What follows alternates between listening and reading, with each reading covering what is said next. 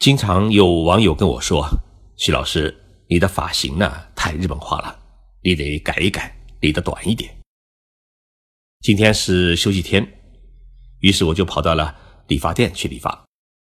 理发师呢是一位四十多岁的男子，名叫木村，他已经呢给我理了五年头发。在理发时，刚好有我的一位同学呢发了一条微信，说他的一个朋友啊得了大病。做手术呢，缺钱，希望大家一起捐款。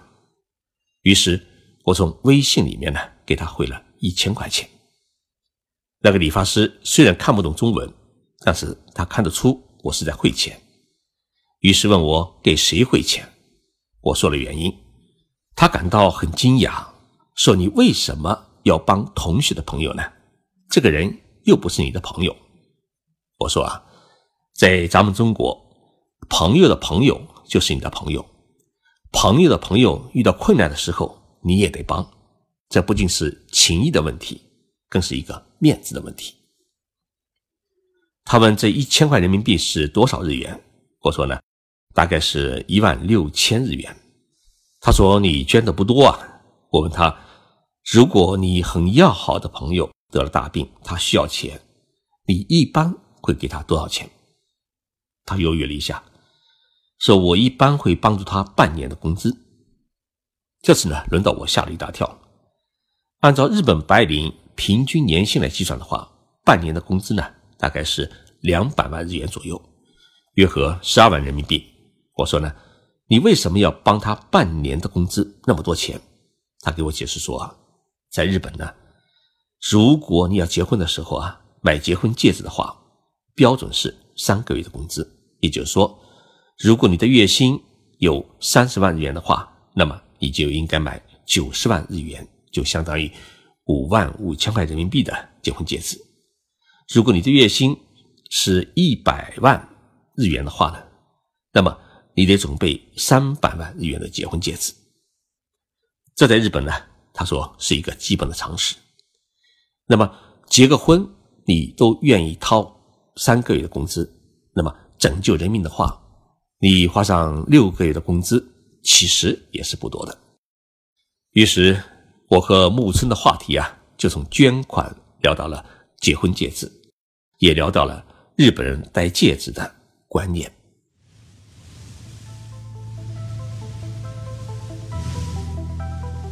任你波涛汹涌，我自静静到来。静说日本，冷静才能说出真相。我是徐宁波。在东京，给各位讲述日本故事。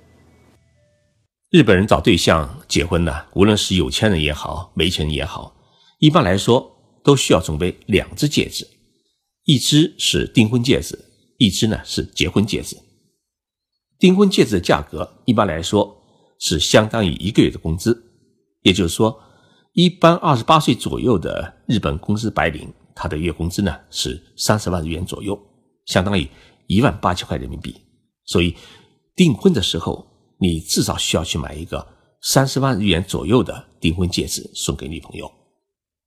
那么结婚的时候呢，就必须要买一个更贵一点的戒指，这个价格就是我刚才讲过的，是三个月的工资。一般来说，日本的年轻人的工资收入呢都不是很高，因此结婚戒指的价格通常的。是在五十万到一百万日元之间，也就是是三万块人民币到六万块人民币之间。男女结婚为什么需要买戒指？这里有一个说法，说世界上第一个把戒指用作订婚信物送给人的是奥地利国王麦斯米尼。在公元一四七七年，麦斯里尼在一次公开场合认识了一位叫玛丽的公主。她的美丽容貌和优雅的举止，使得麦斯里尼呢为之倾倒。麦斯米尼呢虽然知道玛丽早已订婚，当时许配给了法国的王储，但是为了赢得她的爱情，麦斯米尼呢还是决定试试运气。他叫人呢专门打造了一枚珍贵的钻石戒指送给玛丽。面对这一枚精雕细刻、闪闪发光的钻石戒指和麦斯米尼的热烈追求，马里呢最终改变了初衷，与麦斯米尼呢幸福的结合了。从此，以钻石戒指作为订婚信物，便成为西方人士的一种传统。日本人在过去啊，并没有结婚送戒指的习俗。明治维新之后，西方的婚姻文化呢传入日本，于是日本人结婚呢也开始流行送戒指。日本结婚呢一般都喜欢是西方式的那种教堂婚礼，但事实上，许多人的婚礼它并不是在教堂里面举行的，而是在五星级酒店或者专门的婚庆场所里面举行的。虽然许多人根本不是基督徒，但是大家喜欢这种教堂婚礼的仪式感。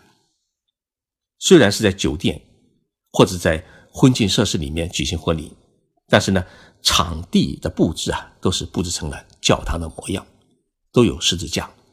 主持婚礼的神父呢，绝对是真的。还有一种是在日本传统的神社里面举行的神社婚礼。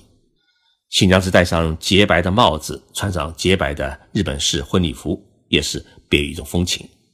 那么，无论是教堂式的婚礼，还是日本传统的神社婚礼，有一个仪式呢是一样的，那就是新婚夫妇要在神父或者神主的主持下，在上帝或者在神面前交换结婚戒指。在许多日本人的意识当中，交换结婚戒指是一种。实实在在的结婚的感觉，一旦戴上戒指，就意味着两个人是正儿八经的结为夫妻。只要婚姻存在，这戒指就不能摘下来。因此，我们可以看到，无论是到中国来出差的日本男人，还是我们在东京坐地铁看到的日本男人，戴着结婚戒指的还真不少。有一次，我在东京坐地铁的时候啊，细细观察了坐在我面前的五个日本男人。发现有三个人的手指上是戴着结婚戒指，而且都是白金戒指。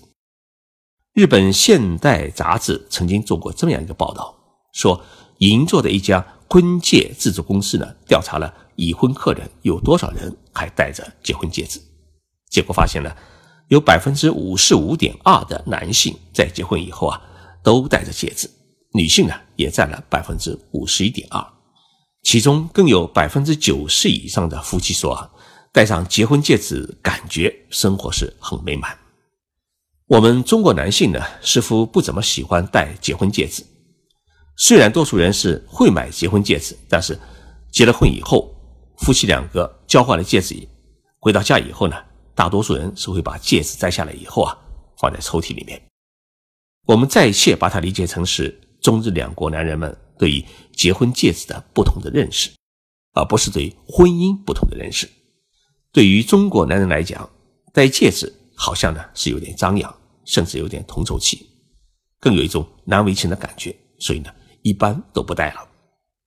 可是日本男人他为什么结了婚以后，多数人一直会把戒指戴在手指上呢？这里面呢有三个根本的原因。一个根本的原因是戴上戒指。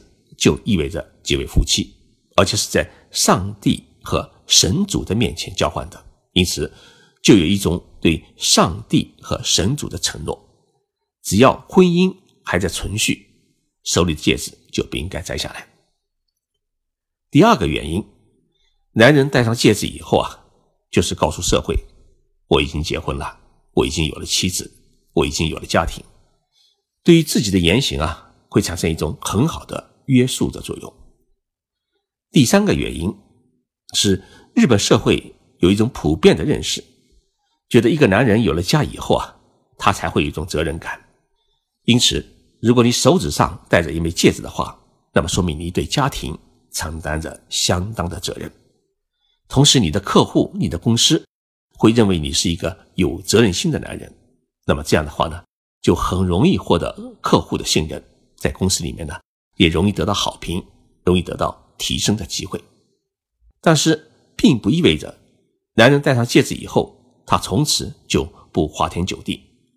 戴着戒指泡酒吧的男人也很多，这说明什么呢？说明日本人对婚姻的忠诚和在外面的吃喝玩乐是有严格的区分。也就是说，对家庭、对妻子是真的，而在外面的吃喝玩乐，对陪酒小姐呢是虚情假意、不来真的，所以去喝酒玩乐，日本男人呢心中也没有太多的负疚感。虽然日本丈夫们上班都戴了结婚戒指，但是如果是在医院的话呢，医生他就不戴；在餐厅里面的厨师呢，也是不戴结婚戒指的。这是因为要避免客人和病人产生一种不亲切的感觉。另外呢，从事快递、建筑行业的人也是不戴戒指的，那是为了避免戒指呢划伤商品或者建筑公司当中闹出危险。日本人戴戒指的来龙去脉讲完了，大家听了以后啊，不知有何感想？也许对于婚姻，仪式感和责任感还是很需要的。戴上结婚戒指，能增添一种责任感。节目最后啊，我向各位听众朋友推荐我一本刚出版的新书，叫《遇见日本》。这本书呢是由北京华文出版社出版的，目前在当当网和京东商城都有优惠出售。花三十多块钱啊，买一本解读日本的书一定值得，期待大家的购买。